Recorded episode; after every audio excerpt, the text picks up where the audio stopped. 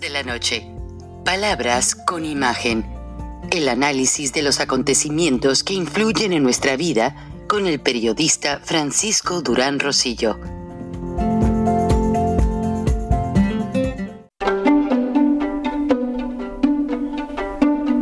Frank Durán Rosillo eh, te saluda y los saluda a todos ustedes, su amiga María Celeste Raraz, para invitarlos a que se suscriban a mi canal de YouTube María Celeste Raraz, tal como mi nombre, donde les informo todas las semanas eh, sobre entrevistas que tienen un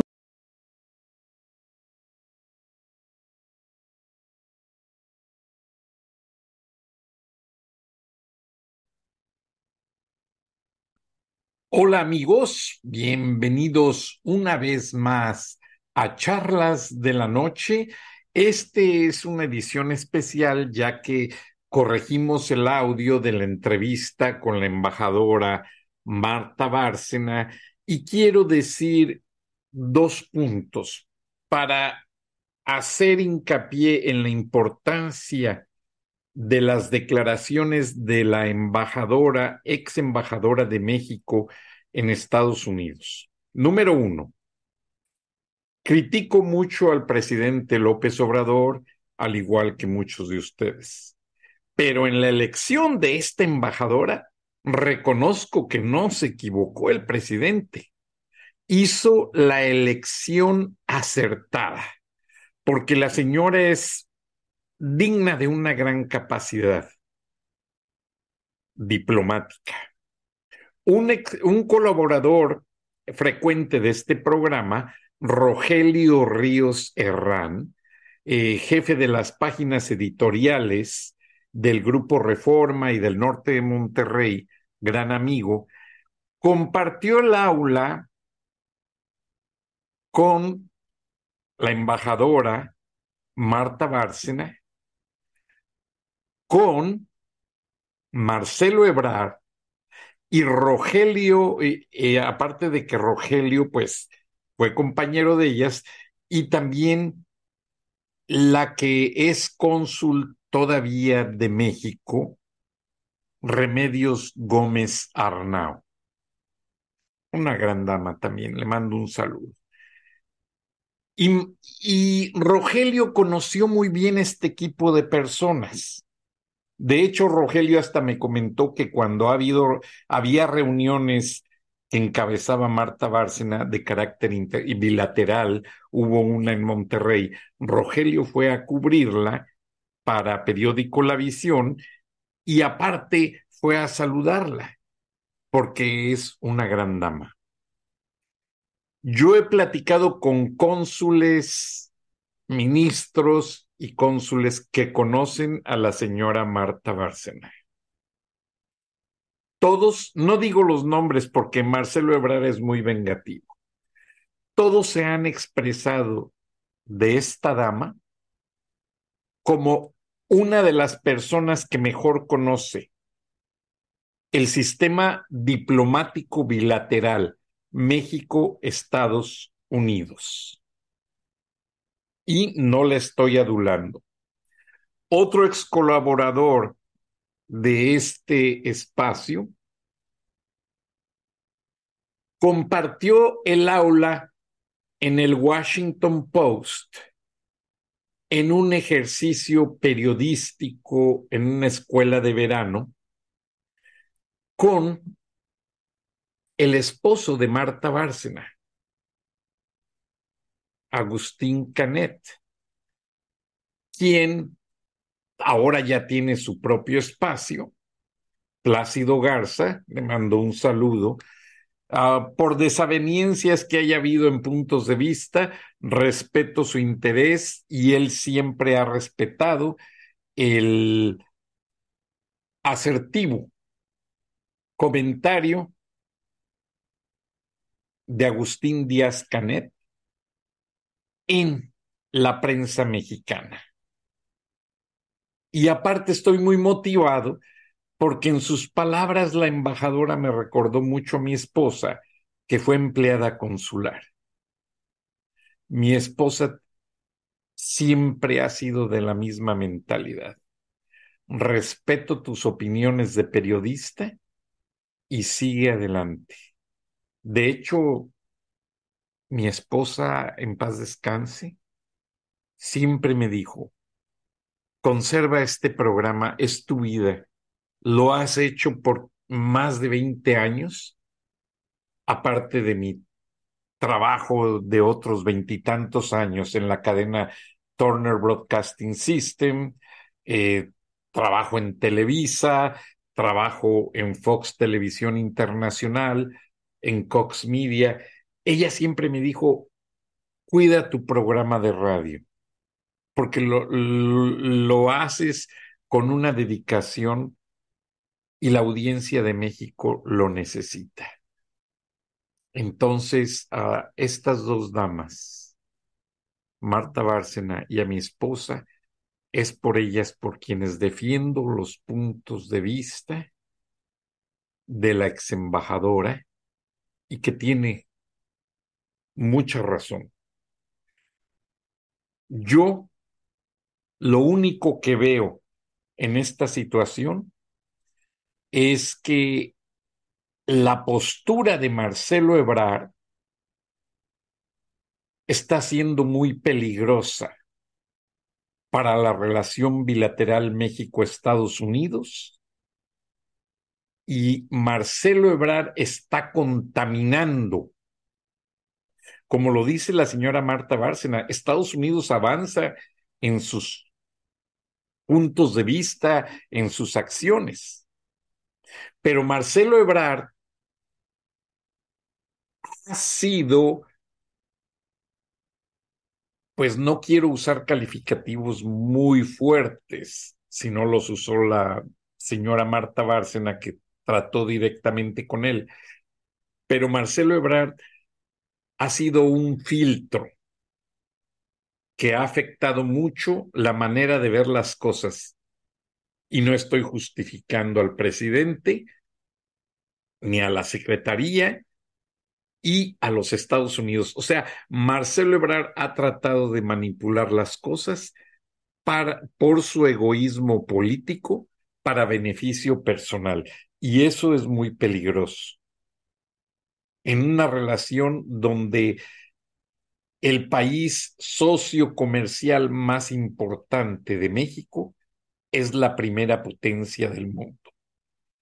Adelante van a ver la entrevista que le hizo el señor José Cárdenas, que se me hizo de todas la mejor hecha, con todo respeto, y más adelante los puntos de vista del activista Kenia Gascón y del líder de Frena, Gilberto Lozano, quien siempre ha manifestado sus puntos de vista sobre el señor Marcelo Ebrard, detallando cómo sus acciones nefastas han afectado a México de una manera garrafal. Él siempre ha recordado que Marcelo Ebrard ya estaba autoexiliado en Francia por los problemas de corrupción con la línea del metro, etcétera, etcétera. Y López Obrador lo rescató precisamente para tenerlo controlado con todos sus antecedentes, lo hace corcholata, ya saben qué significa, pero López Obrador es muy inteligente. Sabe que Ebrar con sus antecedentes no tiene mucho futuro político y realmente es uno de los tantos que está afectando esta administración de una manera muy grave. Y el ingeniero Lozano tiene razón cuando dice que Marcelo Ebrard debe de renunciar. La señora Marta Bárcena debiese ser la canciller.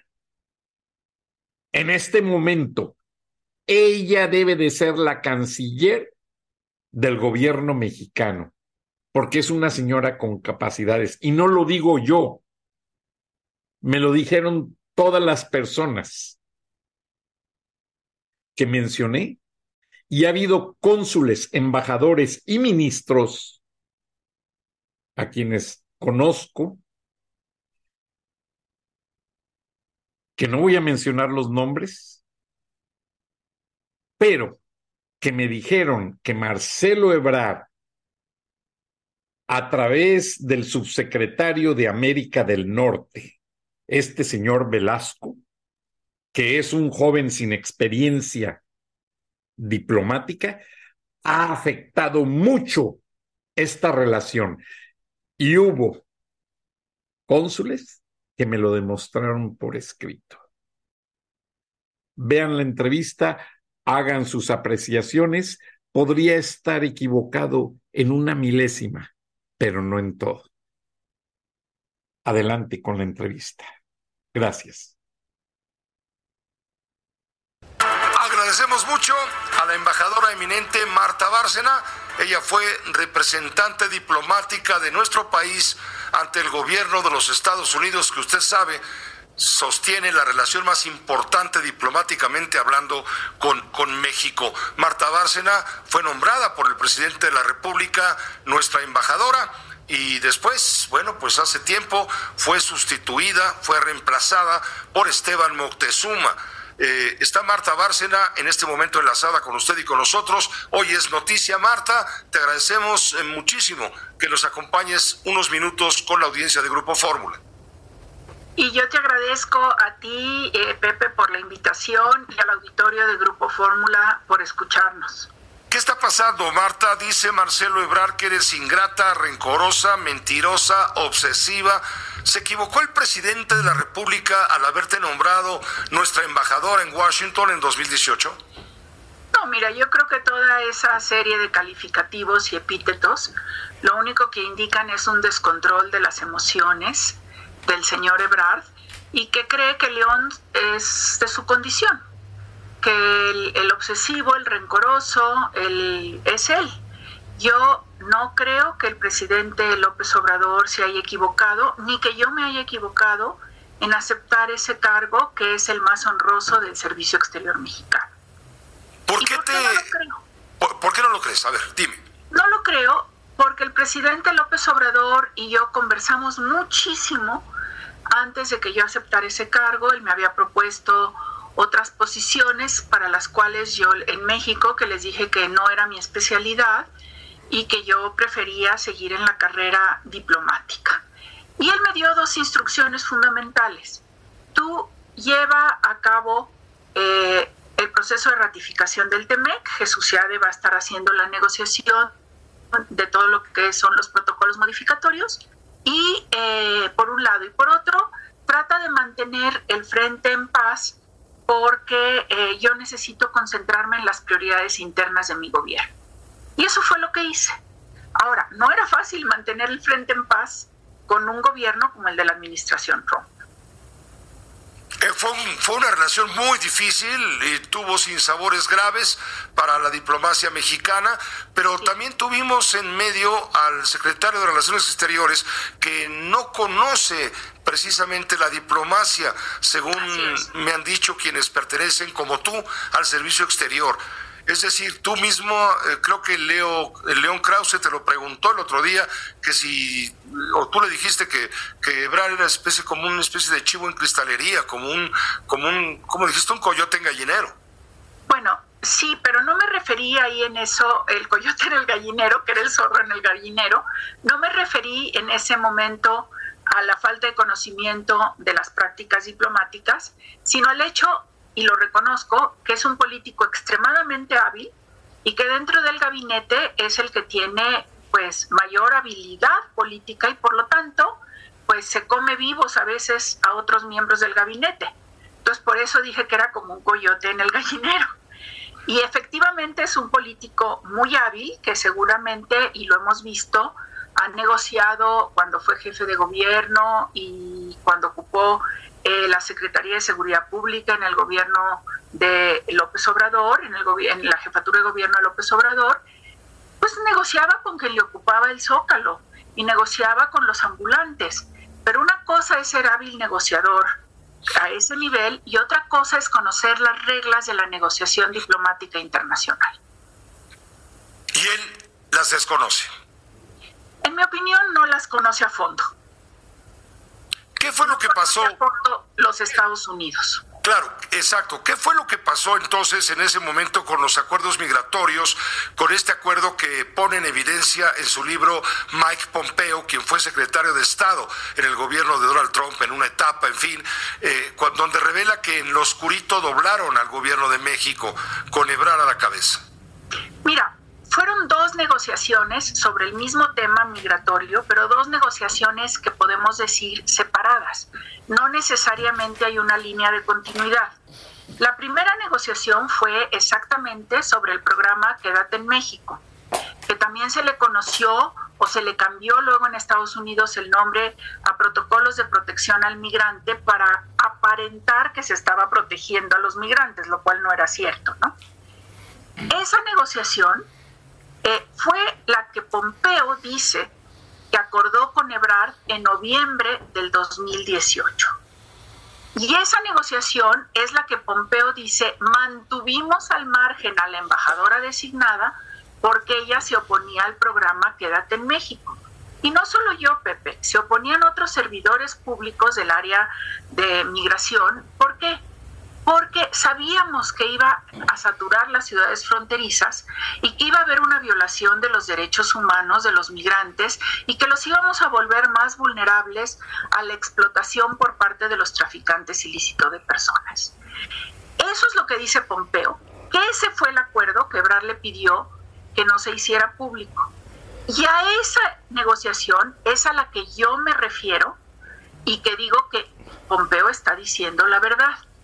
Otra negociación tiene lugar meses después, que es cuando Trump amenaza con la imposición de aranceles a México si no disminuye la migración. Fíjate, si no disminuye la migración, ¿qué quiere decir? Que el programa Quédate en México no había sido lo, lo exitoso que se esperaba. Y entonces esa es ya la negociación muy complicada en donde los americanos, los estadounidenses vuelven a pedir que México firme un acuerdo de tercer país seguro al que México siempre se opuso. Y el canciller aquí o vuelve a mentir o significa que no entendió las negociaciones. Y no sé qué es más grave. Eh, porque él dice, la embajadora había aceptado el acuerdo de tercer país seguro antes de que yo llegara y eh, y por eso no le tuve confianza. A ver, ningún embajador de México profesional acepta nada si no tiene instrucciones de su gobierno. Y yo no tenía instrucciones del gobierno. Entonces, claro que yo no lo acepté. Segundo, dice, ¿lo aceptó a cambio de dinero? ¿O quería que lo aceptáramos a cambio de dinero porque venía de Turquía? Precisamente porque yo conocía muy bien Turquía y el acuerdo al que llegó Turquía con la Unión Europea, es por lo cual siempre me opuse al acuerdo de tercer país seguro y justamente negociaciones. A ver, exacto, tocas un punto clave, Marta Bárcena. Tú fuiste representante diplomática de México en Turquía, hoy país que está en, el, en la etapa de sufrimiento de toda índole. Eh, tú conoces muy bien el término, eh, Turquía le abrió la puerta a refugiados sirios en su territorio. Estamos hablando de tres y pico millones de sirios que vienen huyendo de un... Sirios, ¿eh? Había afganos, había todos, pero principalmente sirios, sí. Pero le dieron a, se gestionó que hubiera un dinero para que el gobierno de Turquía pudiera arropar a estos refugiados sirios. En el caso de México, con Estados Unidos, nunca se habló de que Estados Unidos apoyaría con dinero humanitariamente a aquellos que, que quieren entrar a los Estados Unidos y tienen que esperarse en México. No, nunca se habló porque de lo que se habló fue de atacar las raíces profundas de la migración y del asilo. Entonces de lo que se habló fue de las inversiones masivas de Estados Unidos en Centroamérica y en el sur sureste de México para crear oportunidades. Pero no se habló de transferencia de recursos para atender esos migrantes. Y una de las razones por las cuales no se habló de esa transferencia de recursos fue porque los, los estadounidenses en algún momento planteaban de manera informal el establecimiento de campamentos de refugiados en México. Y eso, Pepe, era imposible, tanto en la frontera sur como en la norte, porque entonces México se hubiera vuelto un imán, ya no solo para la migración centroamericana, sino para la migración de todo el mundo. Entonces lo que había era que adoptar otras medidas. Y una de las medidas que México eh, dijo que iba a adoptar y que luego no cumplió tanto fue el control migratorio, pero en la frontera. Es una frontera muy desprotegida. Es una frontera donde hay estaciones fronterizas del lado mexicano de los años 60 y del lado guatemalteco no hay nada.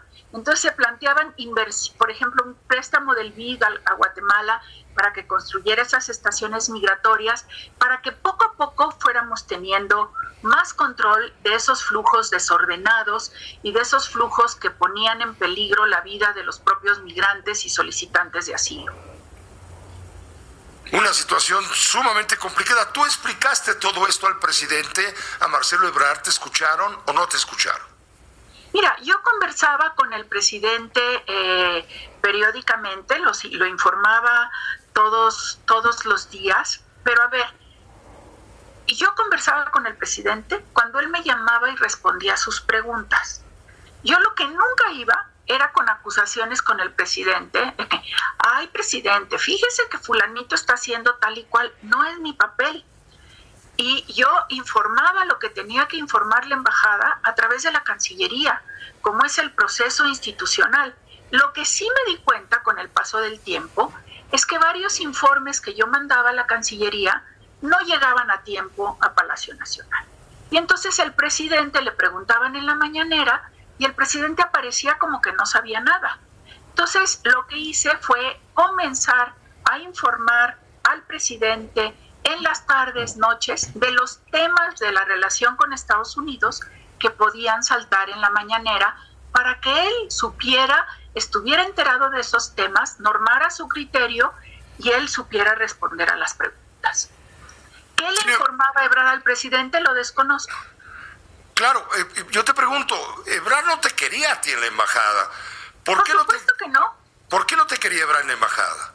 Porque yo creo que él quería tener una persona de su confianza, no una persona de la confianza del presidente. Y porque en el fondo yo creo que no querían una mujer. Era la primera mujer embajadora en Washington y hay mucho de misoginia en esto, ¿no? Alguna vez me llegaron a decir, es que no entiendes de política. Pues no, yo no entenderé de política, pero ustedes no entienden Estados Unidos.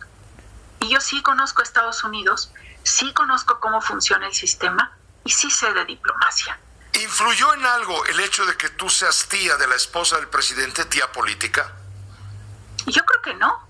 Yo creo que en Estados Unidos era un signo de confianza que el presidente hubiese mandado a una experimentada diplomática de carrera, que aparte tenía vínculos personales y familiares con él.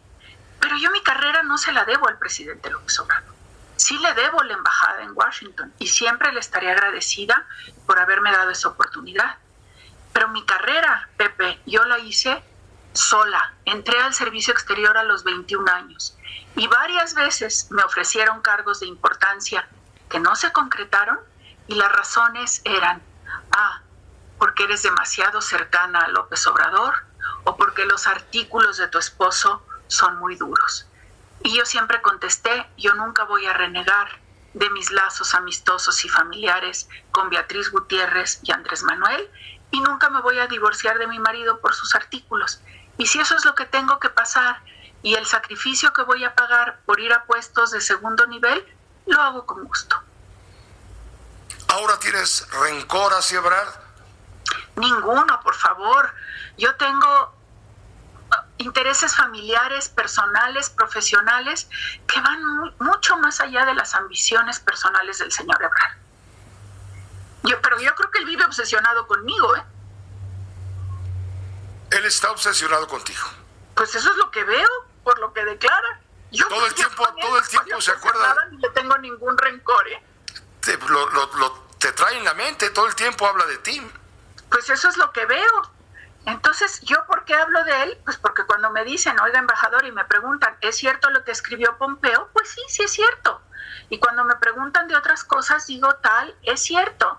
Entonces, eh, pero no es mi obsesión, Ebrar, mi obsesión sí es México y es la política exterior porque la política exterior a lo largo de, desde la revolución, bueno, desde antes de la revolución mexicana, desde el México independiente, ha sido uno de los grandes tesoros de este país. y no tenemos derecho a destruirla.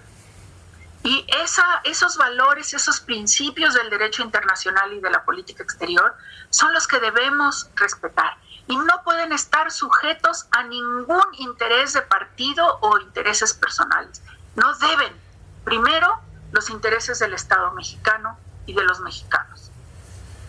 ¿Tú piensas, crees, y finalmente con ello concluyo, si me permites, Marta Bárcena, ¿tú crees que el gobierno de López Obrador, el gobierno de la 4T, está doblado ante Estados Unidos? No, yo no creo que está doblado hasta Estados Unidos. Creo que ha faltado creatividad e imaginación para sortear algunas de las presiones y para lograr mejores acuerdos. Y creo que en general eh, los, los estadounidenses han logrado avanzar más su agenda de prioridades que la agenda de prioridades que ha logrado eh, colocar México tanto a nivel bilateral como a nivel de América del Norte. ¿Te volviste conservadora? nunca lo he sido ni nunca lo seré. Eh, y yo creo que en un país, lo he dicho, tan, tan variado, tan diverso como México, 136 millones, regiones tan varias, pues hay tantas opiniones como moles y, y frutas, ¿verdad? Y entonces, pues la mía sí es diferente a la de Brar y a la del presidente. ¿Me hace eso conservadora? Pues yo creo que no, y yo creo que encasillar a los mexicanos, ya sean conservadores y adversarios, y eh, o progresistas y conmigo, pues es un gran error con 136 millones de habitantes. ¿Le mandas decir algún mensaje al presidente? lo que he dicho, siempre respeté, respeto y respetaré al presidente de la República, Andrés Manuel López, López Obrador. Siempre le estaré agradecida por la oportunidad que me dio de ser su embajadora en los Estados Unidos. Y siempre le tendré cariño al esposo de Beatriz Gutiérrez. Te agradezco mucho, embajadora, como siempre. Es un gusto poder saludarte aquí en México, desde luego, y donde estés. Que estés muy bien. Gracias, Pepe. Un saludo a ti y a todo el auditorio. Igualmente, Marta, gracias. Que te vaya muy bien. Saludos a Agustín Gutiérrez Calet, por supuesto. Con gusto. Hasta luego. Es Marta Bárcena, la ex embajadora de México ante el gobierno de Estados Unidos. Ella es embajadora eminente hoy centro o protagonista pues de una polémica que se desató a raíz de una publicación de un libro de quien fue secretario de Estado de los Estados Unidos, Mike Pompeo, en donde se pone de relieve que el secretario de Relaciones Exteriores escondió los... Pasó de que ya derribaron varios globos desde la semana pasada, algunos en territorio norteamericano continental, otros en Alaska, otro en espacio aéreo canadiense. El que cruzó México nunca fue derribado, curiosamente, ni quisieron reconocer de su existencia, porque el único medio que lo reportó después de las autoridades norteamericanas que lo vigilaron desde satélites fue la BBC de Londres y después de eso y este espacio nadie más lo volvió a mencionar. Pero curiosamente, a partir de hoy, pues ya el FBI hace también revisiones bajo las aguas de ríos tan importantes como el Potomac, que atraviesa la capital de los Estados Unidos, y costas de este país y pues también de lugares tan importantes como bases militares en Guam, que es una isla completamente militarizada de los Estados Unidos en el Pacífico. Y el presidente Biden no quiere dar muestras de debilidad, pues no quita el dedo del renglón de querer reelegirse ante una amenaza de Putin que está buscando retaliación en territorio mexicano para acercarse al objetivo que es Estados Unidos. Buenas noches, eh, Kenia Gascón, analista, eh, activista y buenas noches, ingeniero Lozano, director, bueno, líder de Frena y director intelectual de una gran cantidad de ideas que me han encantado, como la camioneta esa que decoraron para denunciar la corrupción en México, que me impresionó, y muchas cosas que yo veo que Andrés Manuel López Obrador, aunque es aconsejado por Díaz Canel, está demostrando una agonía política en su dictadura. Eso de querer multar a la gente que lo critica, pues ya lo hicieron en Cuba, lo hicieron en Nicaragua y en Venezuela, infructuosamente porque la gente los critica más. Buenas noches. Las damas o caballeros, el que desee empezar, bienvenidos. Gracias, apreciado Frank. Un saludo a Kenia. Y, le cedo la palabra a Kenia. Empieza Kenia dando el golpe con estas propuestas. Por un lado, el tema de las injurias, que finalmente se conjuró porque era verdaderamente una estupidez. Pero bueno, platica, platícanos tú, Kenia, tu visión. Pues yo sigo con una visión, me van a decir que qué reiterativa, pero sigo con una visión bastante negativa cada vez más, porque veo a nuestros ciudadanos muy perdidos. Y de hecho, por eso de repente me ves un poco desesperada, porque incluso gente cercana a nosotros no muestra entendimiento, inclusive por, por ejemplo, de lo que es frena.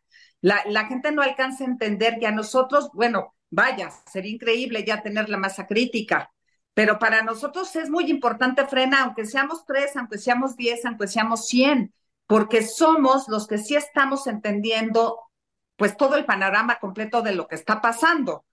Desde el hecho de que López es un traidor a la patria porque nos vendió al castrochavismo, eso ya de por sí es traición, y ya eso daría pie a que exijamos la renuncia porque ahí dice mismo en, el artículo 39, no me dejarás mentir, que una de las razones por las que un presidente puede ser destituido, destituido es por traición a la patria.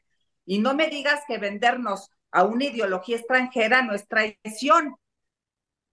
Y cuesta mucho trabajo de entender. Eh, yo les digo los rosas, perdón porque les ponga así, porque pues se visten de rosita, ¿no? Entonces por eso les digo los rosas. Cuesta mucho trabajo de entender que los rosas eh, por más que ahora vamos a marchar con ellos, pero cada vez queda más claro que ellos son un grupo pues manejado por políticos y esos políticos asimismo pues tienen un pacto con el gobierno actual que es el gobierno traidor. Entonces está siendo muy difícil la lucha ciudadana porque un gran porcentaje de ciudadanos está siendo manipulado por este grupo de rosas, porque los hacen creer que ellos son muy patriotas, que van a salir a defender algo que desde mi punto de vista, pues ya murió desde hace mucho, porque sí, eh, como tú dices, queda un cachito de plato del INE. Me encantó tu video, por cierto, de los platos rotos. Muy bien hecho, que, que, no sé quién te produzca tus videos, pero muy bien, ¿eh? eh toda lo que es la animación, te quedó estupendo, felicidades. Un gran aplauso, porque se entiende además perfecto esto de que cómo vamos a defender un cachito de plato cuando López ha destruido a todo el país, no nada más al INE, y además el INE ya fue destruido en un gran porcentaje. ¿Cuántos dices, Gilberto, que han despedido en los últimos meses, eh, desde que se decidió destruir al INE? ¿Cuánta gente ha sido despedida del INE? Se habla de ocho mil personas que han perdido su trabajo desde que fueron apretando el presupuesto tanto este año como el año anterior. Entonces, lógicamente, algunas organizaciones locales eh, han perdido, institutos electorales locales han tenido que quitarse gente. Y bueno, no tengo que decirlo yo, el propio Lorenzo Córdoba dice que se vuelve cada día más complicado que puedan instalarse casillas, que pueda operarse con, con el, vaya, con, con la experiencia que se tenía de la cantidad de, operadores que se requerían. Eh, tiene mucha razón Kenia y, y, precisamente, por cierto, quiero mandarle un saludo a Jesús Galindo, es el productor de, de estos videos. Chuy Galindo precisamente vive en la Ciudad de México, ha sido un miembro de Frena muy, muy eh, activista, muy activo y pues tiene una preparación, la verdad, muy diversificada. Entonces, él se las ingenia para hacer estos videos para apoyar a Prena, y así como hoy apareció el de los platos, hoy, hoy sacamos un póster de lo que se llama la punta del iceberg, cómo los políticos quieren que veamos nada más la punta del iceberg, que es el INE, y no todo el iceberg que está debajo del agua, que es la Suprema Corte de Justicia, la CNDH, el CONACYT.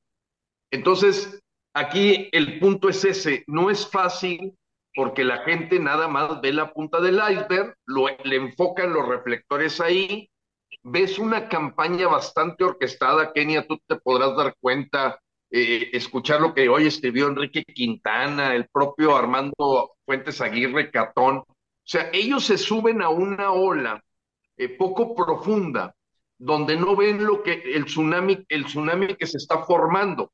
Ven la olita de que ahorita hay que hablar del INE, hay que hablar del INE. Me imagino a los directores editoriales eh, dándoles línea para que se le dé eh, algarabía al tema del INE y eviten tocar, a mi modo de ver, casi por amenaza o advertencia, el que se moleste al presidente este 26 de febrero.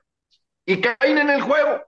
Y el G2 cubano y el grupo bolivariano eh, que asesora López, de Francisco Arias Cárdenas, el embajador de Venezuela en México, pues ellos ya nos tomaron la medida ya tomaron la medida, o sea, oye, pues este pueblo lo vistes de rosa, si quieres mañana lo vistes de amarillo, eh, le das a tole con el dedo, eh, y hasta podríamos decir gente pensante cae en el juego. Entonces, evidentemente es un terreno digno de ser saqueado, como eh, se mencionaba en esta visita de Díaz Canel, que en el programa Viernes de Frena, pues apenas estaba llegando a pisar suelo mexicano Díaz Canel, y, todo lo que se enseñó de traición a la patria. La traición a la patria en la Constitución viene en el artículo 108. Hay dos artículos que tocan la renuncia o retiro, inhabilitación del presidente. Una de ellas definitivamente es el 86. Y, y, ahí también se ha engañado la gente. Se le ha metido en la cabeza de que el puesto de presidente no es renunciable.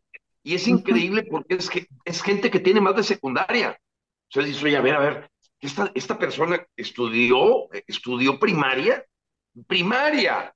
Oye, ¿qué no sabes que en la Constitución en el 86 viene que por delitos graves, eh, por causas graves, el puesto de presidente mexicano es renunciable? Tan es así que viene en la Constitución quién, los, quién lo sustituye, qué pasa si es antes de tres años, qué pasa si es después. Entonces, es increíble este lavado de cerebros que ha llegado a gente que yo diría que, bueno, pues tienen secundaria algunos de ellos, ¿no? O preparatoria. Ya, yo no estoy, vaya, lo, ha dicho López y lo reitera cada que puede. Yo me baso mi poder en los ignorantes, en los pobres, en los que no saben ni qué está pasando. Eh, acaba de hacer una declaración muy pesada que se la criticaron mucho.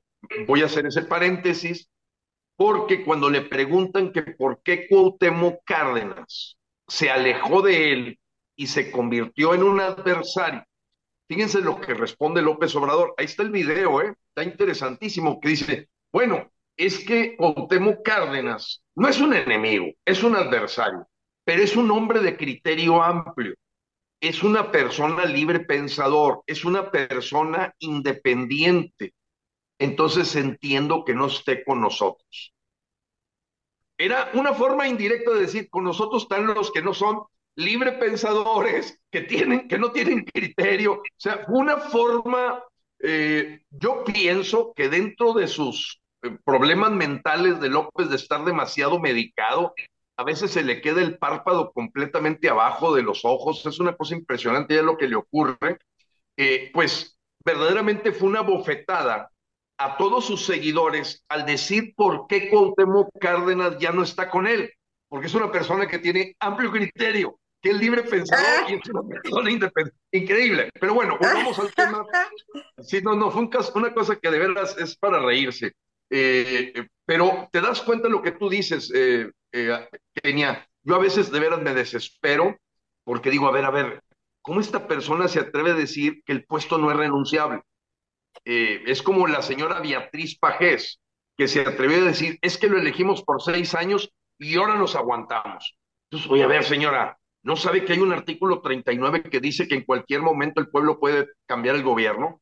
El, el 86 que su amigo Porfirio Muñoz Ledo pidió la renuncia apenas hace dos meses de López Obrador basado en el artículo 86 y luego queda el 108 que es el de traición a la patria.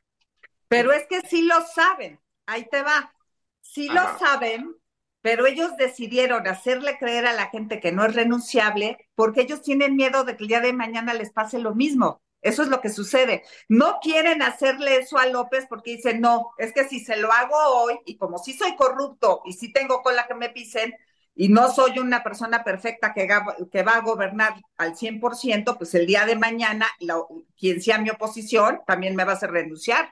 Es por eso que no, no, no es renunciable. Ya cambiaron las leyes yo solitos porque no quieren que mañana les pase, pero obviamente ellos sí saben que existen esas leyes.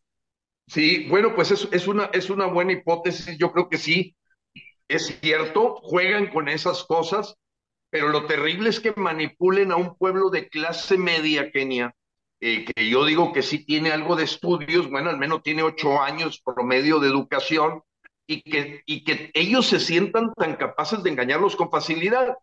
Eh, ahora, la llegada de Díaz Canel nos dejó claro la traición a la patria.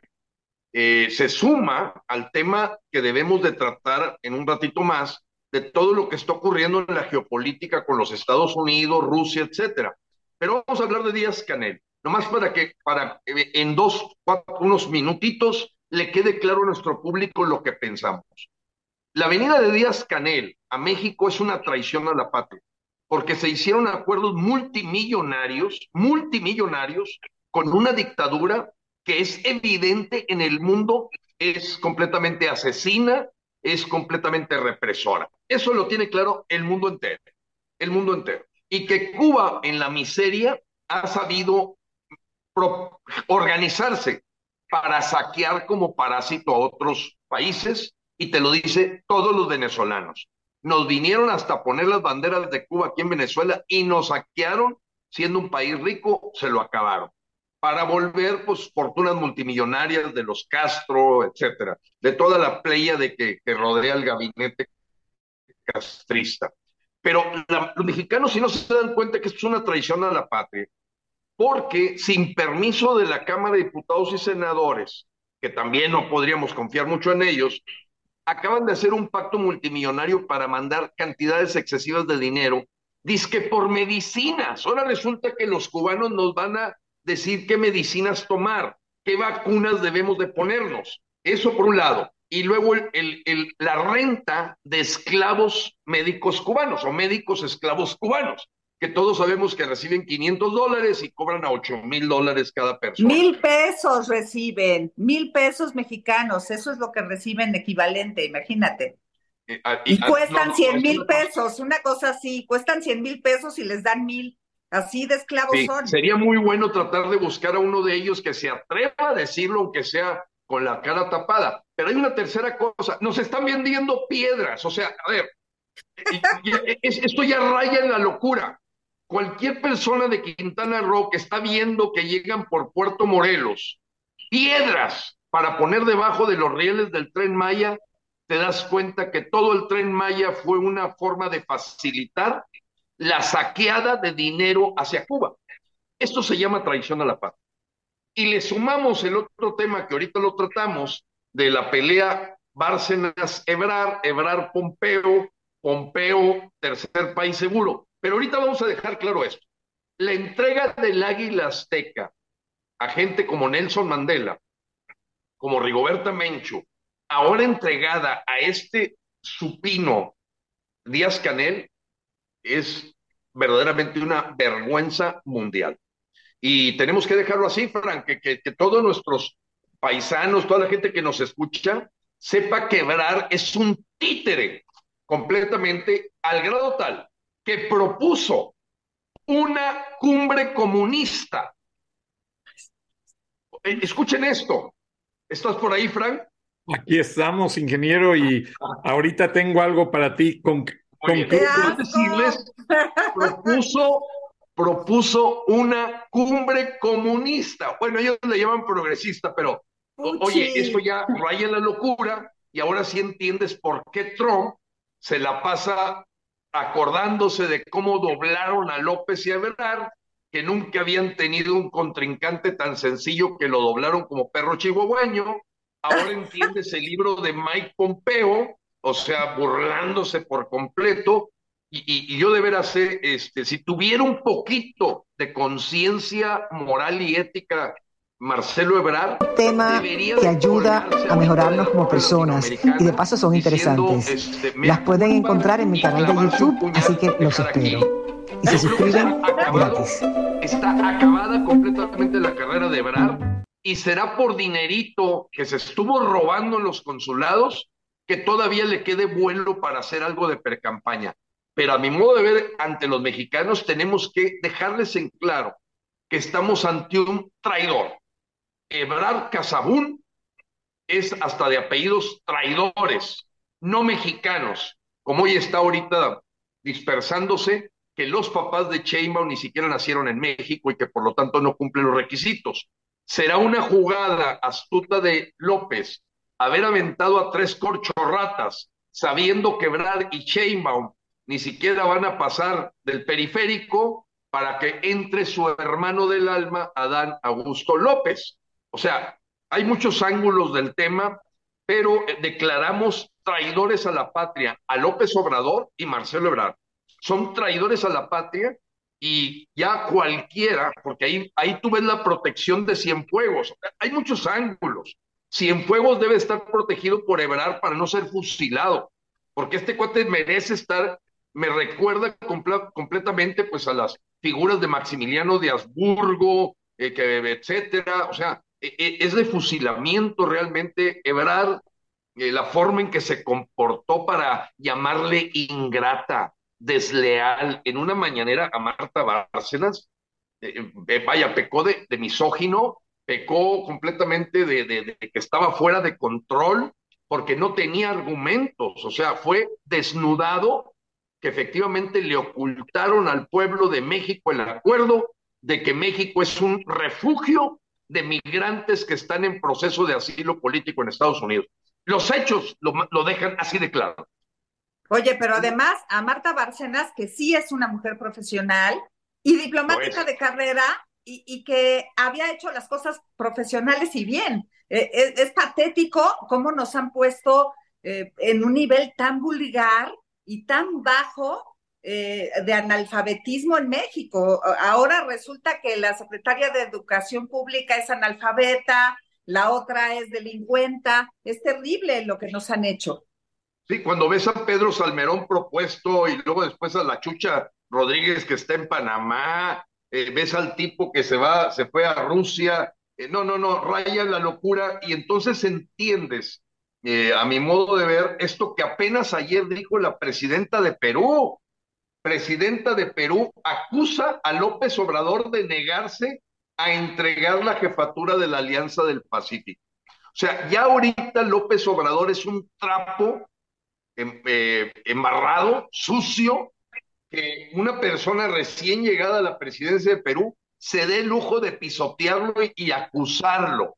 Y no solamente ella, el Congreso ya lo había acusado de increncista. O sea, hoy López Obrador es el pañuelo de muchísimos líderes mundiales que lo ven verdaderamente como la ridiculez de un cantinflas que al menos tenía congruencia en su mensaje, a pesar de su juego de comunicación muy contradictoria. No, este tipo sí, ya no, ya, eh, ya, ya lo perdimos, como dirían en Houston, lo perdimos. Así es, ingeniero, y más está perdiendo el pueblo de México debido a que toda esta mala injerencia de Marcelo Ebrard en convocar a reunir a esas naciones, son puras naciones que no tienen dinero.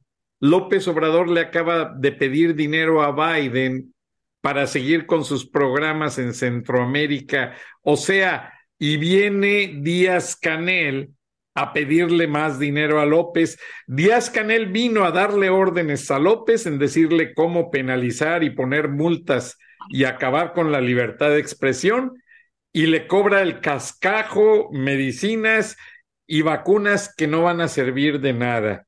Ahora, Antes de pasar. Déjame tener un atrevimiento, Frank. Creo que Miguel Díaz Canel, hasta él fue el que le sugirió a López quiénes sean los oradores y infiltrarlos en el Zócalo el próximo día 26. Se menciona a José Ramón Cosío.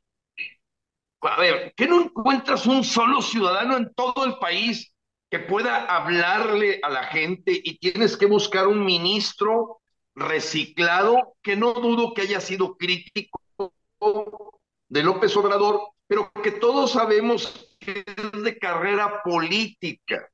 Ya nada más falta que pongan a Beatriz Pajés. Ya, ya, sería el ridículo total y suena totalmente a, una, a un guion preparado por Miguel Díaz Canel que se lo hizo saber a López y le dijo, mira, los oradores que debes de meter para que no te toquen, no haya injurias hacia ti, no pase de gritar ahí por el INE, pues mete a la Pajés y mete a Cosío. O sea, eh, eh, son capaces, yo no lo dudo nada, y estos rosas son lo que le llamaron la oposición simulada o funcional que permitió que Venezuela siguiera avanzando la dictadura. El día de hoy hay un programa que no tiene desperdicio con el capitán Luis García. Yo saqué dos minutitos para tratar, es extraordinario. Él fue la persona que recibió en el puente para ir a Miraflores un disparo porque él defendió a Carlos Andrés Pérez, a Pérez cuando, cuando, compañeros, por favor, ya vivimos a Polo López, ya vivimos a Capriles, ya vivimos a Guaidó. Basta de hacerle caso.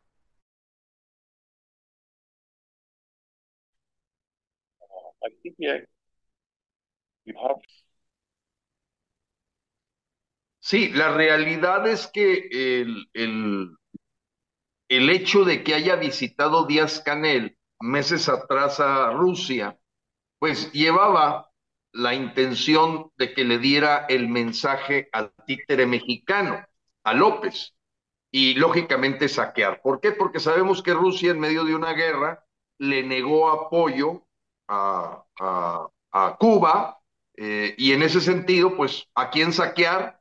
Al títere López. Y entonces vemos con mucha claridad que se generó un acuerdo traidor a la patria porque se le va a comprar medicinas, vacunas, eh, que no sabemos verdaderamente si, hayan, si cumplen los requisitos mínimos. Imaginamos que no, por la situación de miseria que vive Cuba. Pero no solo eso, o sea, ha llegado a tal grado, además de esta esclavitud, como le han llamado verdaderamente los propios cubanos en Estados Unidos y en otras partes del mundo, a vender el servicio médico a 100 mil pesos y cobrarlo a mí y pagarles mil, es una esclavitud. O sea, 8 mil dólares, se habla de, cifras de 8 mil dólares por médico y a ellos les terminan dando a lo mejor 100, 200 dólares. Entonces, todo esto eh, más la venta de piedra, o sea, eso es algo que la gente de Quintana Roo eh, a cada rato me envía videos, me dice, oye, ¿cómo es posible que le compremos piedras a Cuba? O sea, esto ya raya completamente en lo ridículo. Y entonces en ese, en ese sentido, pues vemos verdaderamente que hay un acto traidor a la patria y, y Vaya, yo creo que vale la pena que, que los mexicanos sepan dentro de la manipulación que les han hecho, eh, porque no se requiere demasiada educación para saber que el puesto, el puesto de presidente es renunciable. Y lo quiero recordar rápidamente. Una, el artículo 86 es muy claro.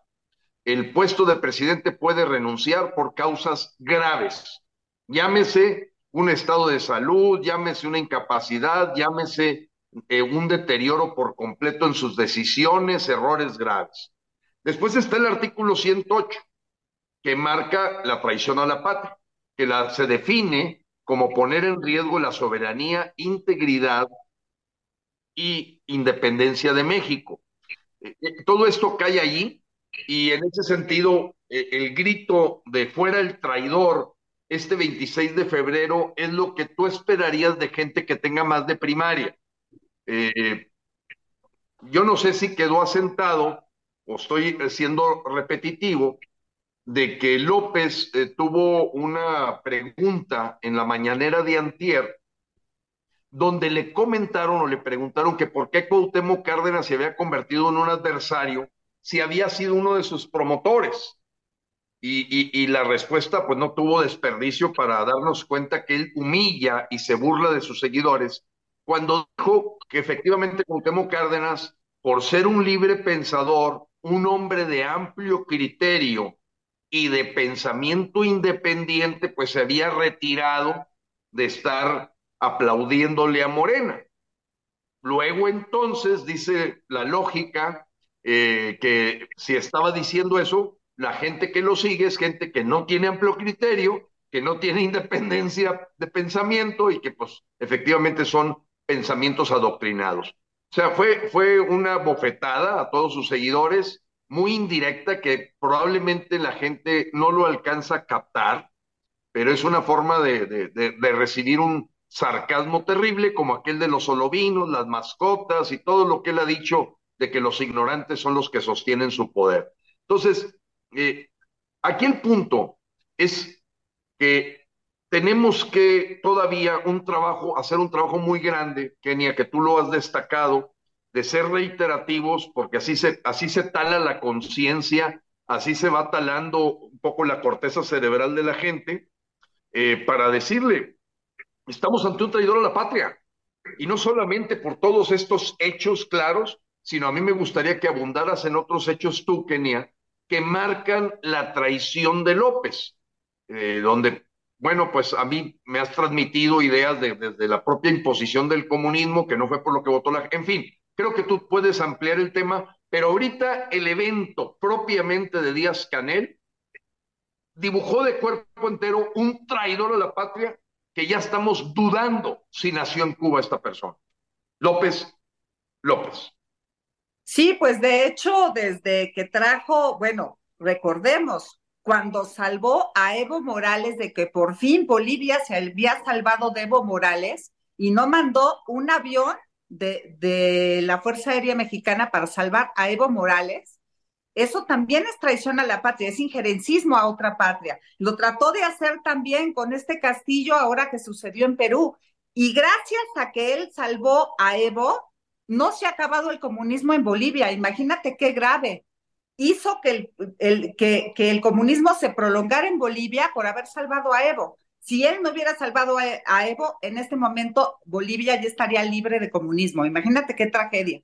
Hizo que no se salvaran una cosa terrible, porque no solo es traidor a la patria en México, es traidor a naciones extranjeras por injerencismo y que les está evitando que se libre de este sistema terrible, porque recordemos que el comunismo es una bola de delincuentes que nada más llegan al poder de manera democrática para después destruirnos y llevarnos a la pobreza, porque ellos van a vivir precisamente de que convierten a todos en esclavos, les pagan una miseria y ellos sí siguen haciendo, aclaro, sí siguen haciendo negocios con Estados Unidos y con miles de países más. Lo que pasa es que el dinero todo se lo queda el dictador. Esa es la desgracia de este sistema político. A, su población la tienen en la miseria. Ahora, regresando a esto de por qué es traidor. Es traidor porque nos, él jamás promovió en su campaña para llegar al poder eh, voten por mí, yo quiero para México comunismo. Él mintió, él dijo que ni siquiera conocía a Chávez, una semana antes tuvo una reunión con empresarios para convencerlos de que sí, casi, casi, pues le dieran su, su anuencia y, les dijo que no conocía a Chávez, que el Naim sí se hacía, que iba a gobernar para todos y que no iba a ser radical. Esas fueron sus palabras. Y era una mentira. Él ya llevaba meses siendo entrenado para hacer la copia chafa de Chávez. Así, literal, así fue. Y la primera entrevista que le hizo Epigmenio Ibarra, él decía, ¿qué hacemos con los ricos? Como si sobraran, como estos delincuentes, como si toda la, todo aquel que, que tiene un patrimonio es un delincuente. Cuando tú lo sabes, porque tú eres un ejemplo a seguir, tú eres un gran empresario, y has conseguido lo que tienes con esfuerzo y trabajo y que muchísima gente igual ha conseguido su dinero y su patrimonio con esfuerzo y trabajo y ese prejuicio de que porque tienes entonces eres el enemigo del pueblo y todas estas mafias, nada más que es una mentira para engañar a la gente, llegar al poder y después dejar a todos en la miseria, porque tú sabes que en el comunismo te expropian. Entonces, ¿por qué es traidor? Porque mintió, porque no dijo que quería ser comunista. Eso ya de por sí es traición. Y después es traición porque el comunismo es una ideología extranjera y él vendió nuestra patria al castrochavismo, es decir, a, a una ideología extranjera. Él firmó, tú lo sabes, un pacto del Foro de Sao Paulo en La Habana desde el 2018 en donde se compromete a seguir esa agenda. Y esa agenda consiste en destruirnos, en llevar a la quiebra al país y después provocar una fábrica de pobres. Dime si eso no es traición. No, y haber traído a Nicolás Maduro como si fuese un héroe nacional, teniendo Asqueroso. orden de aprehensión internacional, eh, marca, marca completamente un- un- una persona traidora, como fue pues, la traición de haber asesinado a su... Mencionaba que la presidenta de Perú, precisamente el día de ayer, acusó a López de negarse a entregar la Alianza del Pacífico eh, con motivo del asunto de Pedro Castillo, que también son más o menos, como dicen, los burros se frotan entre ellos. Pedro Castillo es un vulgar presidente que no duró mucho. ¿Cómo? Hay que decírselo a los mexicanos, este fin de semana fue un fin de semana de mucho dolor para Gustavo Petro en Colombia. La gente ya está gritando fuera Petro. Se juntaron del orden de 47 mil personas en Bogotá otras 35 mil personas en las calles de Medellín. Y bueno, Petro ya está empezando y, yo verdaderamente digo, oye, si estos ejemplos de lo que ha hecho la gente de Perú, la gente de Colombia, y a pesar de que en Bolivia hubo esa traición de López al pueblo boliviano por el que pedimos disculpas los mexicanos, porque verdaderamente esta bestia no nos representa, que ha, ha dejado claro que Latinoamérica está despertando, que ya empieza una guerrilla contracultural de esta cultura que López ha estado favoreciendo. Y, ese video que estás poniendo tú ahí, Frank, pues es exactamente el mismo guion que usó Hugo Chávez, Evo Morales, Pedro Castillo, Gustavo Petro, Gabriel Boric y sin duda, y sin duda López. Valdría la pena que lo escuchen de cómo contestan siempre ellos. Es la falsedad andando. Así es, ingeniero. Aquí les pongo el audio y se los pongo desde el principio para que lo vean que todo es una farsa. Are you a communist or a Marxist?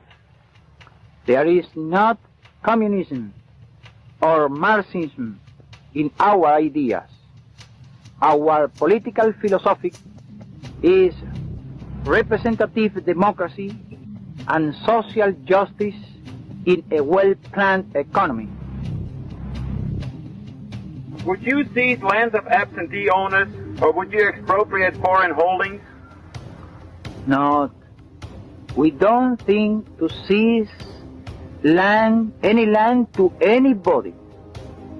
What we will do is to buy those lands that, that be out of production to give them to poor countrymen. How do you plan now to seize the power? We are not fighting for power. We are fighting for finishing tyranny. And then our movement will seize power by free election. We don't want power by force. Would you be president? We will establish a real representative and democratic government. I don't think in being president. I am not fighting for that, not nor for any other charge. I cannot answer I cannot answer you about myself because I don't think about that.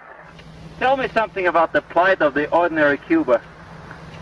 The first plight now is the lack of freedom and justice.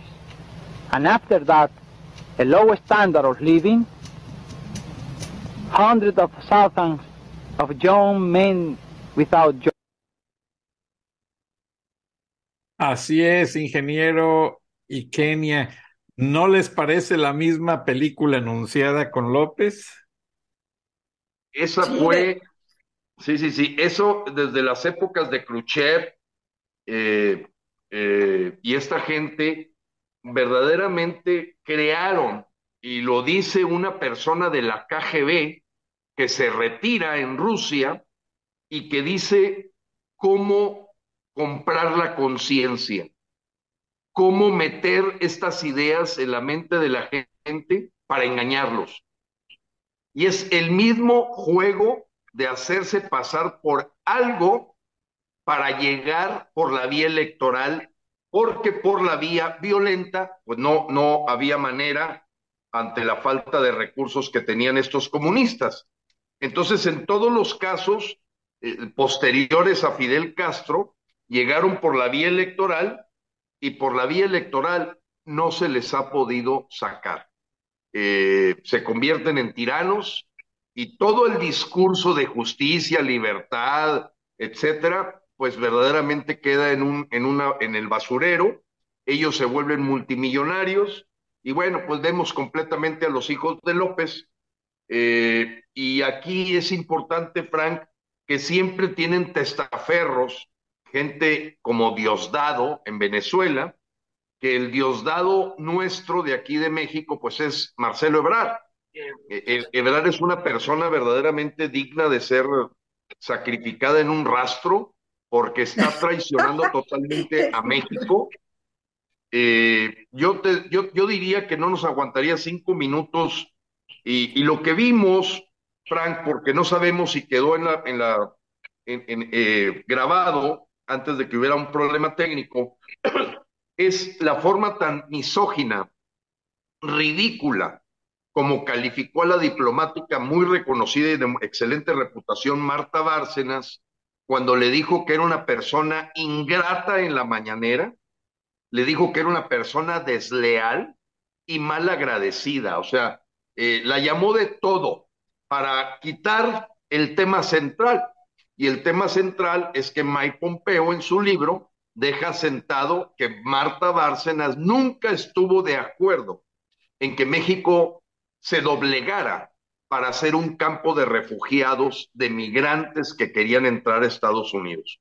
En los hechos, la franja fronteriza no te deja mentir y Mike Pompeo y Marta Bárcenas, y lo mismo que ha dicho Trump, eh, pues si esto no es traición a la patria, el ocultarle esta información al pueblo, como se ocultó la firma de Marrakech en diciembre 17 del 2018, el Pacto Global Migratorio, bueno, pues ya no sabemos entonces qué es traición a la patria. Lo que pasa es que son protegidos del, general Cienfuegos y de su súbdito Luis Crescencio Sandoval, que debo decir, aquella promesa de que iba a ser procesado en México el señor Cienfuegos, pues no ha ocurrido absolutamente nada, porque debe ser la parte militar que protege todo este ambiente o este enfoque comunista en el que está metido México del castrochavismo, y creo que deja completamente desnudo la corte de Brooklyn con algunos detalles, pues de que este asunto de alianza con el narcotráfico pues se dio desde las épocas también de Peña Nieto, López Obrador, Felipe Calderón, uh, dependiendo los niveles, pero pues ya no se puede negar que la argumentación que ha dado el narcotráfico, que habría que ponerle interrogación. Eh, hoy en la mañana, López dice que va a acusar de daño moral al abogado Castro, que es el defensor de Genaro García Luna que porque dañó moralmente cuando recordó que en el año 2019 el Chapo, y ahora lo volví a repetir, el rey Zambada, le entregaron dinero, millones de dólares a López Obrador. O sea, eh, no es nuevo. El Chapo ya lo había dicho en la corte en el año 2019 y le molestó a López que lo vuelvan a recordar en el año 2023 y sale completamente embarrado López, cuando la intención era pues crear una cortina de humo todo alrededor de Calderón, y el que está saliendo totalmente embarrado de estas declaraciones en la corte es el propio López, Yo no estoy defendiendo con esto a García Luna, pero ya el enojo llegó a tal grado de traerse a su hijo José Ramón a, la Ciudad de México, porque saben que las investigaciones que debe estar haciendo la DEA y el FBI, pues son tan profundas que van definitivamente a causarle un infarto a López, si no solo logramos causar este día 26. López no va a terminar su sexenio. Tenemos que creer en eso, tener fe en eso y no permitir la manipulación de los mexicanos para ver la punta del iceberg, que es el INE, cuando todas las instituciones están debajo del agua, totalmente sometidas, y que eso es lo que hunde a un país. No es el INE, es todo, es un sistema. Y eso tenemos una tarea por delante porque sabemos que Díaz Canel y que el propio Francisco Arias Cárdenas, embajador de Venezuela en México, son los que han orquestado una disidencia controlada.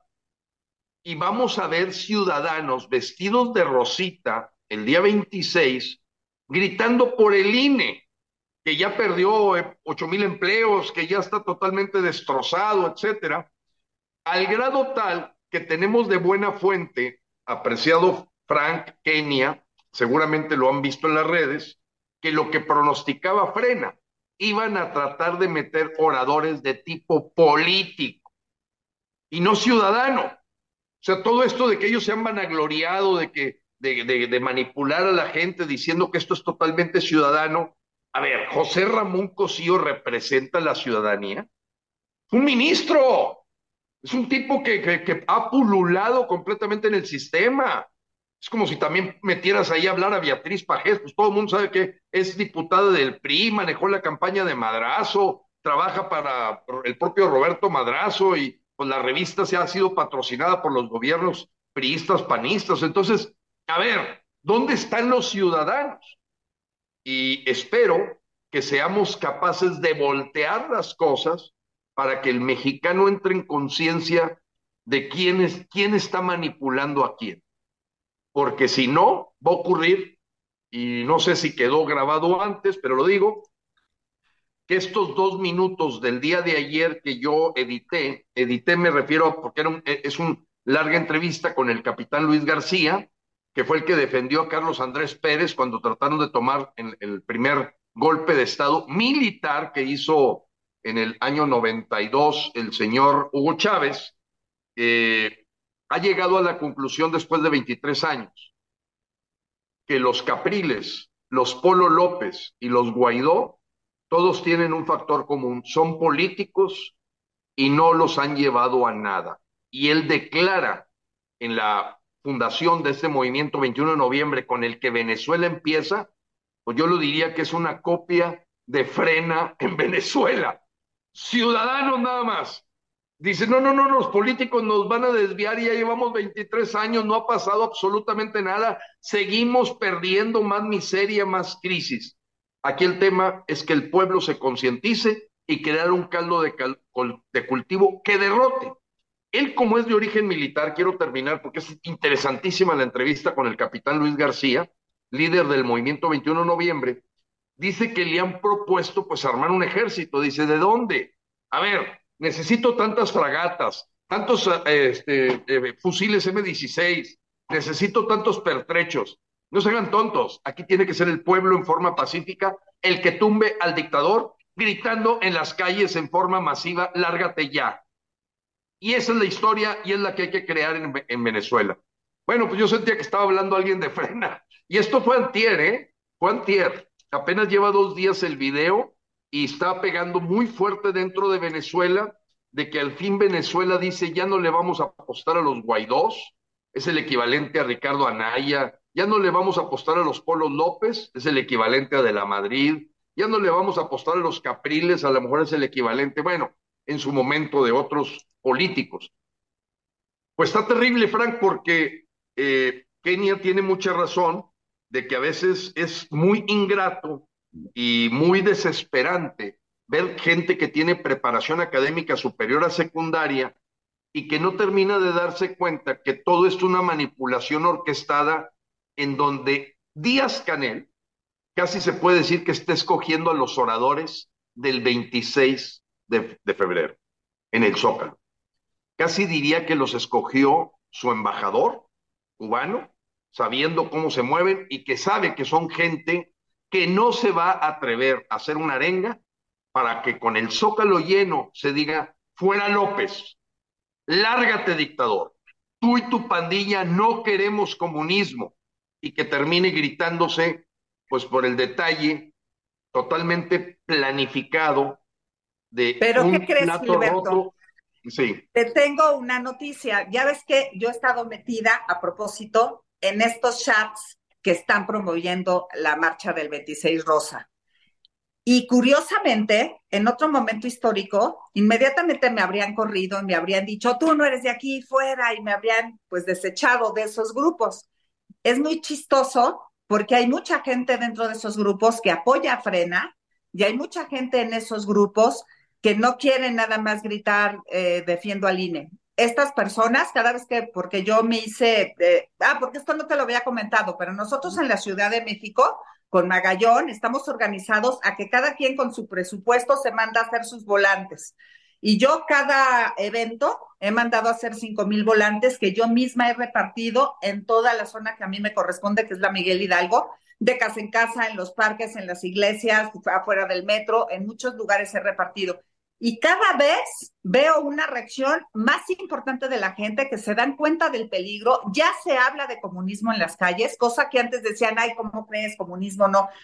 Eh, en, obviamente hay un sector que están así como diciendo que siguen en su cassette de Estados Unidos no lo va a permitir y que no quieren oír, pero hay muchísimos que ya están conscientes y cada vez más en los grupos, porque yo este póster que mandé a hacer también lo estoy subiendo en, en, en estos grupos y al principio decían, oye, ¿por qué estás? Ese no es el póster, tiene que ser rosita. Y no sé qué. Yo dije, yo soy ciudadana y nosotros sí vamos a ir, porque si ustedes no se quisieron unir a nuestra marcha del 29, nosotros sí nos queremos unir, porque pensamos que es muy importante que todos los ciudadanos estemos juntos. Y nosotros somos ciudadanos y quieran o no, vamos a ir. Así les dije, ¿no?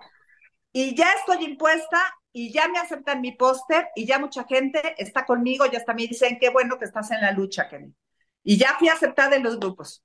Entonces yo sí siento que pues habrá los oradores que haya, pero yo creo que sí estamos cambiando conciencias y que sí nos podemos llevar la sorpresa en que no porque estén estos oradores se acalle el, el, el grito El de grito fuera López. real. El Excelente. grito real de fuera López.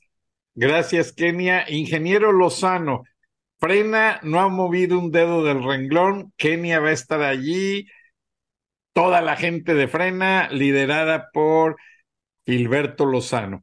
Si te invitan a ser orador, ¿participarías? Claro, Frank, claro, cualquier oportunidad para que nuestra narrativa cale en la conciencia de la gente, eh, claro, eh, a menos que me quisieran dar línea de esto no lo digas, esto sí lo digas, tú ya me conoces, Kenia, eso, eh, somos muy parecidos, a nosotros no nos gusta que nos dé línea absolutamente Exacto. nadie. Y somos un colectivo verdaderamente de gente independiente, libre, que sabemos que tenemos que usar un proceso democrático porque pues muchas cabezas tenemos diferentes ideas y apostamos a la democracia, tan es así que la defendemos.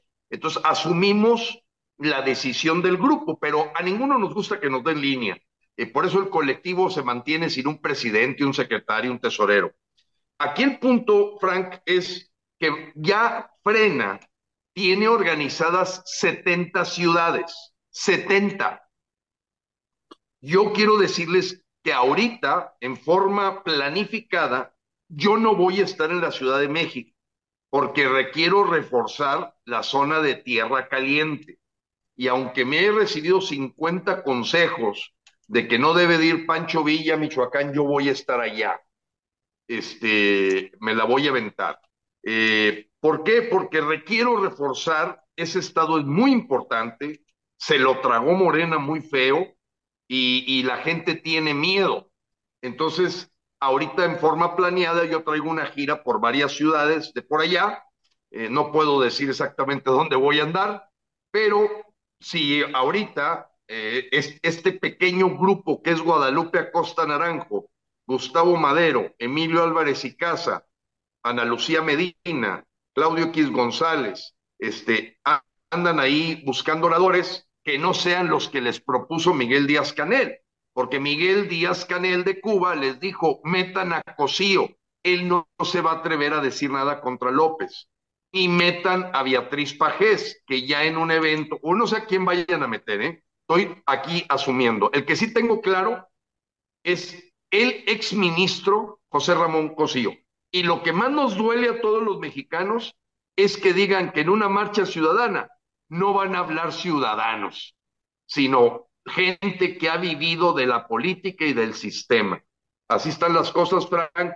Y enfrentando el tema del Estado de México, en donde creemos que Alfredo del Mazo se va a convertir en el siguiente Omar Fayet de Hidalgo que vendió a Morena. Hidalgo, en el Alejandro Murat que vendió, siendo del PRI, a Oaxaca a Morena. En el Carlos F. González de, de Quintana Roo, que vendió Quintana Roo. Y vendió Claudia Pavlovich del PRI a Sonora. Y vendió Quirino Ordaz a Sinaloa. ¿Qué te quiero decir, Frank? Que yo empiezo a ver en, los movimientos de Alfredo del Mazo y el grupo Atlacomulco eh, negociar, negociar con la dictadura, a lo mejor cederles el Estado de México. Ahorita, pues ya compradas las encuestas, hablan de que Delfina, que es verdaderamente un ejemplo del bandadiaje, un ejemplo de lo que es un cuatrero, de lo que es una persona de lo más corrupta, disciplinada completamente y subordinada a Higinio Martínez, que se robó hasta la feria del caballo de Texcoco, y podríamos hablar una historia de terror alrededor del Estado de México que se vuelve un ombligo muy importante en junio, porque se van a celebrar las elecciones y probablemente le dejen Coahuila al PRI. Pero ahí el punto fundamental es, ¿Qué mexicano independiente, no digo la gente que se beneficia de los partidos, no, independiente, puede creerle a Lito Moreno? Nadie. O sea, yo, no, he encontrado a nadie en todo México, Frank, a menos que haya trabajado en el PRI, o está pegado al PRI, o, está pegado a... Ahí es donde Alito Moreno lo puso de presidente del PRI López Obrador, como a Francisco Cervantes lo puso de presidente del Consejo Coordinador Empresarial. O sea, la dictadura ha sido muy astuta en el juego de Francisco Arias de saber qué posiciones claves de actores sociales en México las tenía que tomar la dictadura para poder avanzar, eh, eh, eh, consolidarse en el poder y creo que el Estado de México está en riesgo a pesar de todo el esfuerzo que están haciendo ahí los mexiquenses, porque finalmente el manejo que ha tenido Alfredo del Mazo es bastante turbio, oscuro, y yo no sé si está negociando una candidatura ahí para aparecer en la lista de finalistas para presidente. Hay cosas raras eh, de lo que está pasando en el Pero no creo que le interese a él la presidencia, puesto que ya se sabe que López va a seguir en la presidencia. O sea, ya se sabe que el pacto influye, que no va a haber elecciones en el 2024. Yo más bien me inclinaría a que tal vez acepte la gobernatura de la Ciudad de México, una cosa así, o una embajada, pero sería muy poco, ¿no? Una embajada para Del Mazo. Pero mira, Del Mazo, desde el día uno que entró al poder, ya se veía negociado casi, casi yo me atrevo a pensar que él quedó ya sabiendo de que era morena de closet, porque desde el día uno fue y casi abrazo y beso y tú mi cuate, y, todo el tiempo ha sido caquero, perdón que te lo diga, todo el tiempo, todo el tiempo. No, ni siquiera, eh, en este gobierno son tan cínicos que ni siquiera se toman la molestia de aparentar que no. Les vale ya. Ya, ya están descarados. pero bueno, volviendo al fondo del asunto de lo que tenemos enfrente, que es la marcha del 26, pues sí ves una maniobra en los medios, eh, por si posiblemente no quedó grabada en la conversación anterior antes de que tuviéramos una interrupción, Frank, de que tú ves que la línea editorial que le están dando a todos como cortina de humo, como cajita china, es el INE. Para que no se toque ni con el pétalo de una rosa al dictador, a la dictadura y a toda la monserga en la que da la impresión de que es una jugada de engaño del propio López, de que todo mundo estemos en el ring del INE y perder de vista el ring de la consolidación de la dictadura castrochavista de López. Ingeniero, antes de pasar con Kenia, ya para empezar a cerrar, ¿qué mensaje le das a la gente que van a usar como carnada, que van a ir por los 200 pesos que les da este grupo de organizadores o la camiseta rosa y que básicamente ellos hacen esto como arma de presión para mantener plurinominales, para mantener posiciones y acuerdos en lo oscurito con López, ya que se supo que Amlito Morena estuvo ayer en el Senado y supuestamente Osorio Chong y esta, la senadora Ruiz Massieu, ni se enteraron y Alito, Amlito Morena habló con todos los senadores priistas y negoció y estos tipos se dan por no enterados. Eso ya es una farsa. Allí está la farsa y van a usar al pueblo como carnada y la ley, eh, ¿cómo le llaman? Ley alternativa o no sé cómo le llaman a lo del, a lo del plan B, ya está cocinado. Está cocinado, está cocinado. Y mira, Frank, ¿yo qué les diría? Eh, nada más quiero hacer un pequeño paréntesis porque a lo mejor no quedó asentado. El hecho de que el presidente del Club de Amistad México-Cuba es Rubén Moreira, del PRI, no es de Morena el presidente del club. Los que le dan la bienvenida a nombre de la Cámara de Diputados. Y están ahí los nombres de los diputados del PAN y del PRI, que podríamos, yo te los mando, Frank, y si tú pones el video, pues los puedes por ahí fijar, yo te mando la lista, eh, porque a mí me dio asco que sea un priista el que le da la bienvenida a Miguel Díaz Canel, nomás para que sepamos quién es la oposición y que son capaces verdaderamente de traicionar a su mamá. O sea, Rubén Moreira dándole la bienvenida para que le den la, la orden del águila azteca a Díaz Canel, que es un dictador asesino. Es el presidente del Club de Amistad México-Cuba. Y varios diputados del PAN y del PRI firman la carta que se le entrega a Díaz Canel. Entonces, ¿de qué estamos hablando? Eso no, eso no es una oposición. O sea, ellos ya están recibiendo con abrazos a dictadores asesinos. Ya no es López nada más, ya, ya negociaron, como tú bien lo dices. ¿Qué le diría? Amigos, ¿qué es lo que nos ha identificado a los mexicanos? ¿Cuál es nuestro símbolo que nos une? Yo no tengo duda que es la bandera mexicana. Es la bandera mexicana la que nos une. Esa debe estar presente en cualquier protesta y marcha contra el gobierno, etcétera, etcétera. Segundo, pues si le regalan una gorrita y una camisa, guárdenla, pero no nos representa. E, e, e, o sea, es, esa es una manipulación. O sea, ¿quién se inventó de que los mexicanos en una protesta se vistan del color de un logotipo y no de México? no lo entiendo. No tiene explicación más que ellos saber que dominan la movilización, saber que no se le sale de control la ciudadanía y mostrarle al dictador, mira, los vestimos de lo que queremos. Este, ¿qué les diría? Vayan como mexicanos, griten sus agravios.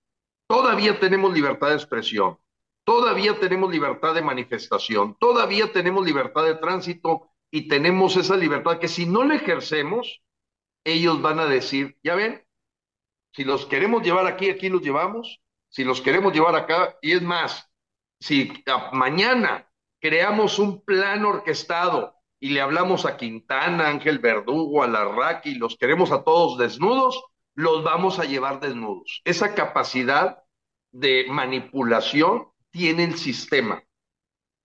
Hay que enfrentarlo y decirle a ti como mexicano, eh, y lo escribía por ahí hace tres días, Frank, es qué le vas a responder a tus hijos y tus nietos. Abuelo, papá, mamá, tía, cuando tú fuiste a la marcha de febrero 26, dime cómo te vestiste, dime, ¿de mexicana? dime, dime qué gritaste, mamá, porque, eh, tía, abuelo, dime qué gritaste. ¿Un cartoncito? ¿Yo defiendo al INE? ¿O gritaste lo que significaba que nos estaban llevando al baile? Que nos estaban imponiendo cosas que iban a, a cortar nuestra libertad.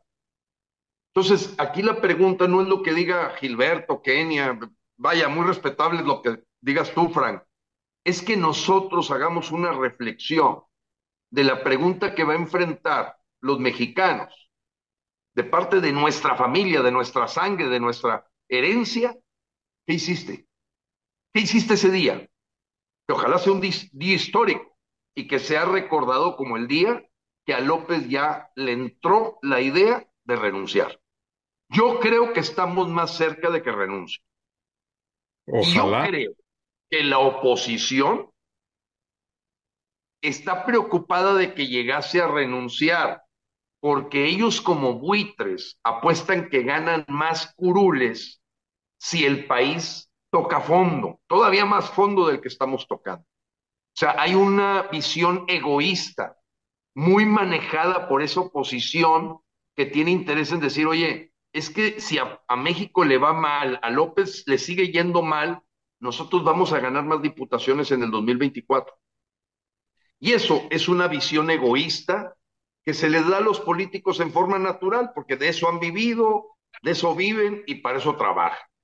Entonces tiene que ser voces ciudadanas las que se escuchen y yo le digo al ciudadano, no hombre, no me preguntes a mí, más bien qué respuesta le vas a dar a tus hijos y tus nietos de qué hiciste en febrero 26. Así es, ingeniero Lozano. Y para pasar con Kenia, eh, se supone que se mandaron a hacer 800 mil camisetas rosas para esa protesta del 26 de febrero y el senador de Icaza ha estado teniendo reuniones secretas con todo el grupo que va a participar, pero no hay claro de dónde están saliendo los fondos porque están rentando autobuses, están dando dinero, están dando la torta, la soda y el jugo. ¿Alguien tiene que pagar eso, Kenia Gascón? Pues por supuesto son políticos. No, nada de que son los ciudadanos. Tú sabes que los ciudadanos pues no tenemos ese poder económico para mandar a, a inclusive, pues te digo que yo estoy metida en esos grupos derechairos y pues sí, se está manejando que va a haber camiones, va a haber todo, eh, toda una infraestructura casi como la, contramarcha este, de acarreados del dictador.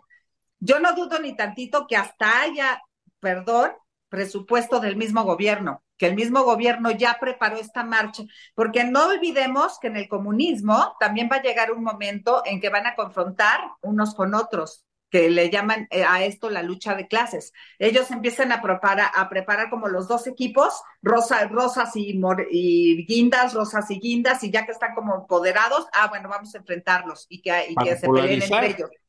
Eh, así es como le hacen en el comunismo. Entonces, no dudo ni tantito que, que, incluso el mismo gobierno los está fortaleciendo para que sea un grupo choncho y que sí los mismos ciudadanos crean que sí, soy un patriota, estoy defendiendo mi patria al defender el INE, un INE muerto, pero aquí estoy defendiéndolo, ¿no?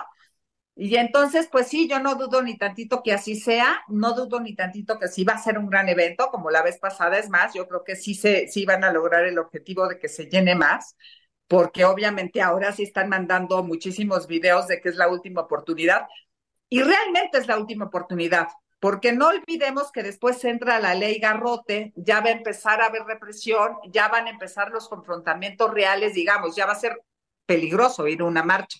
En este momento todavía podemos ir, pero yo aquí le apuesto, yo lo, lo que pienso, y lo vuelvo a repetir porque estoy en estos grupos, es que eso es lo que piensan los 30 políticos que están organizando la marcha, pero los ciudadanos sí son reales y los ciudadanos sí mueren de ganas, porque yo, yo fui a una de esas marchas, una que se llamó Por la Paz, y yo sí empecé a gritar abajo López y así, y toda la gente me seguía. Es decir, sí podemos contagiar a las demás personas, así de que fuera ¿no?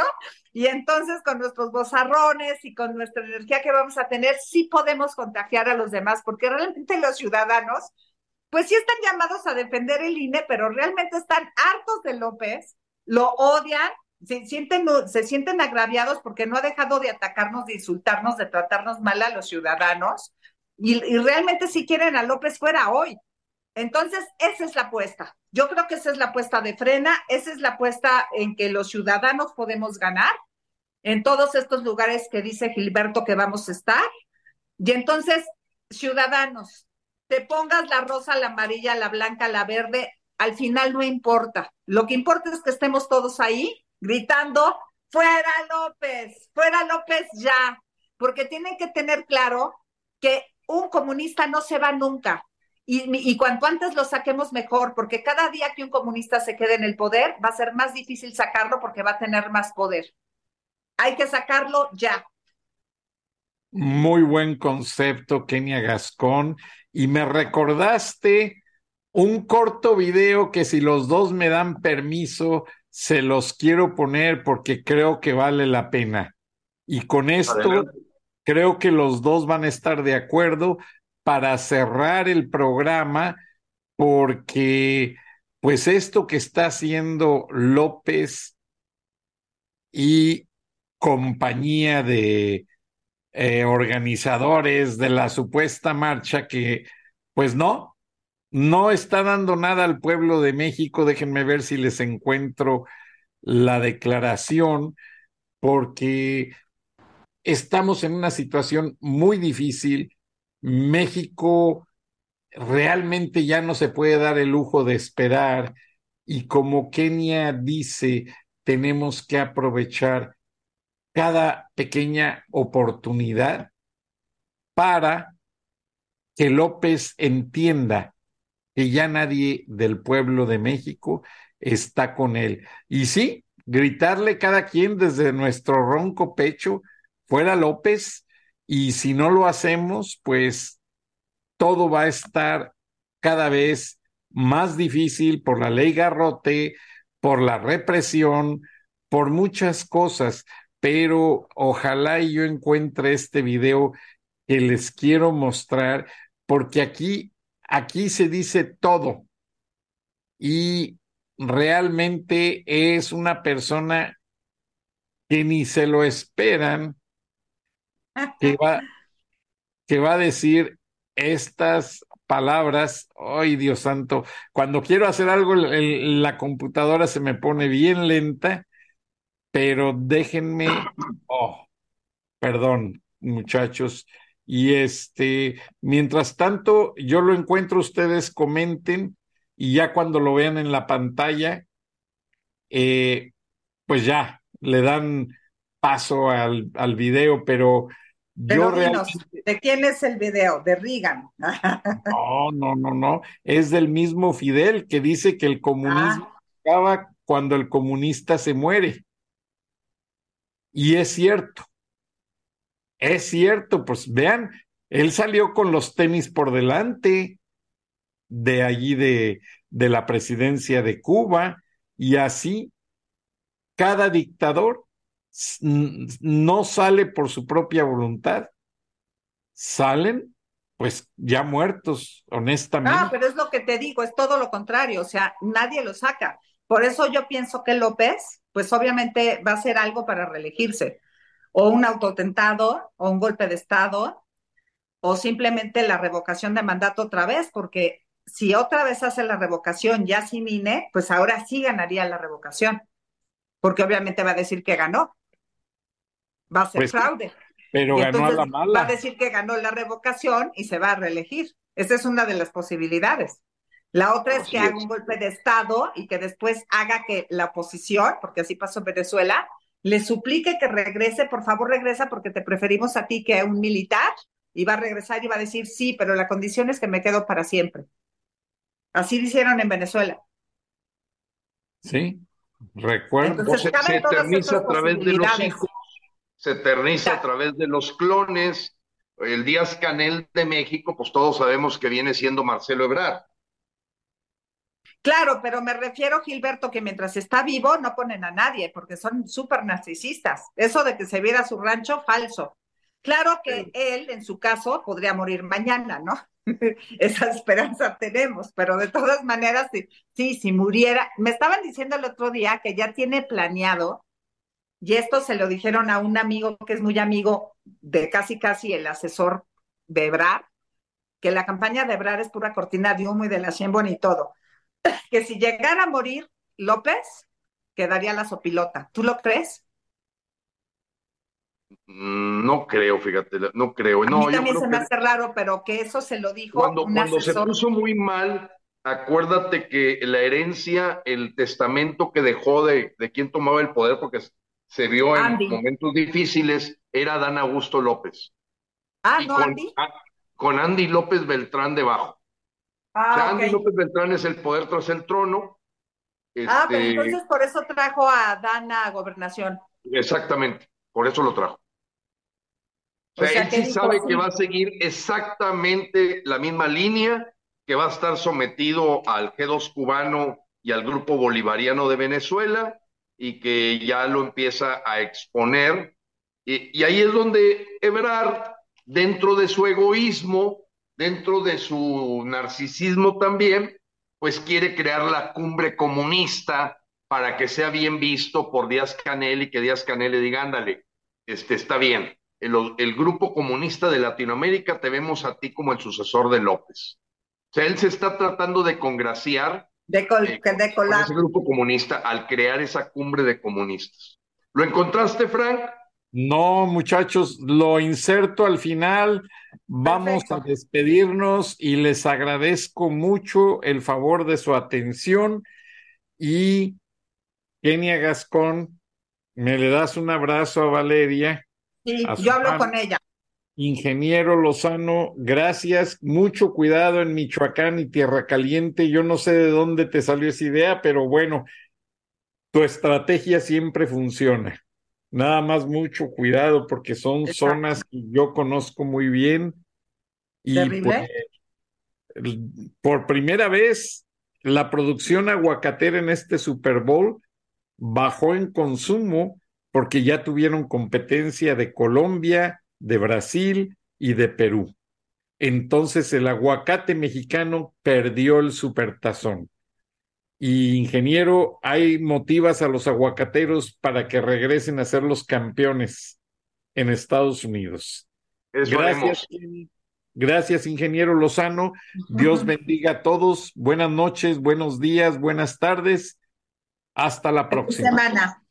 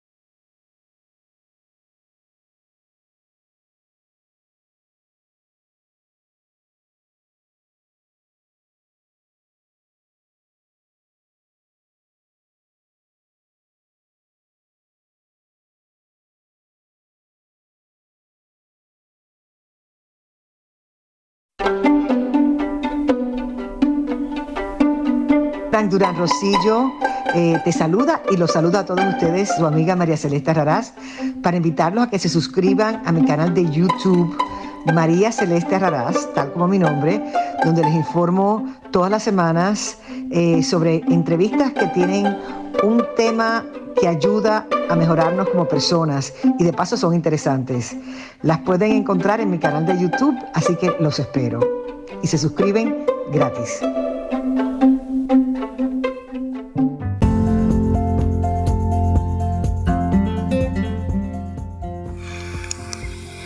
Escuchaste el análisis de la noticia, transparente como el agua, con el periodista Francisco Durán Rosillo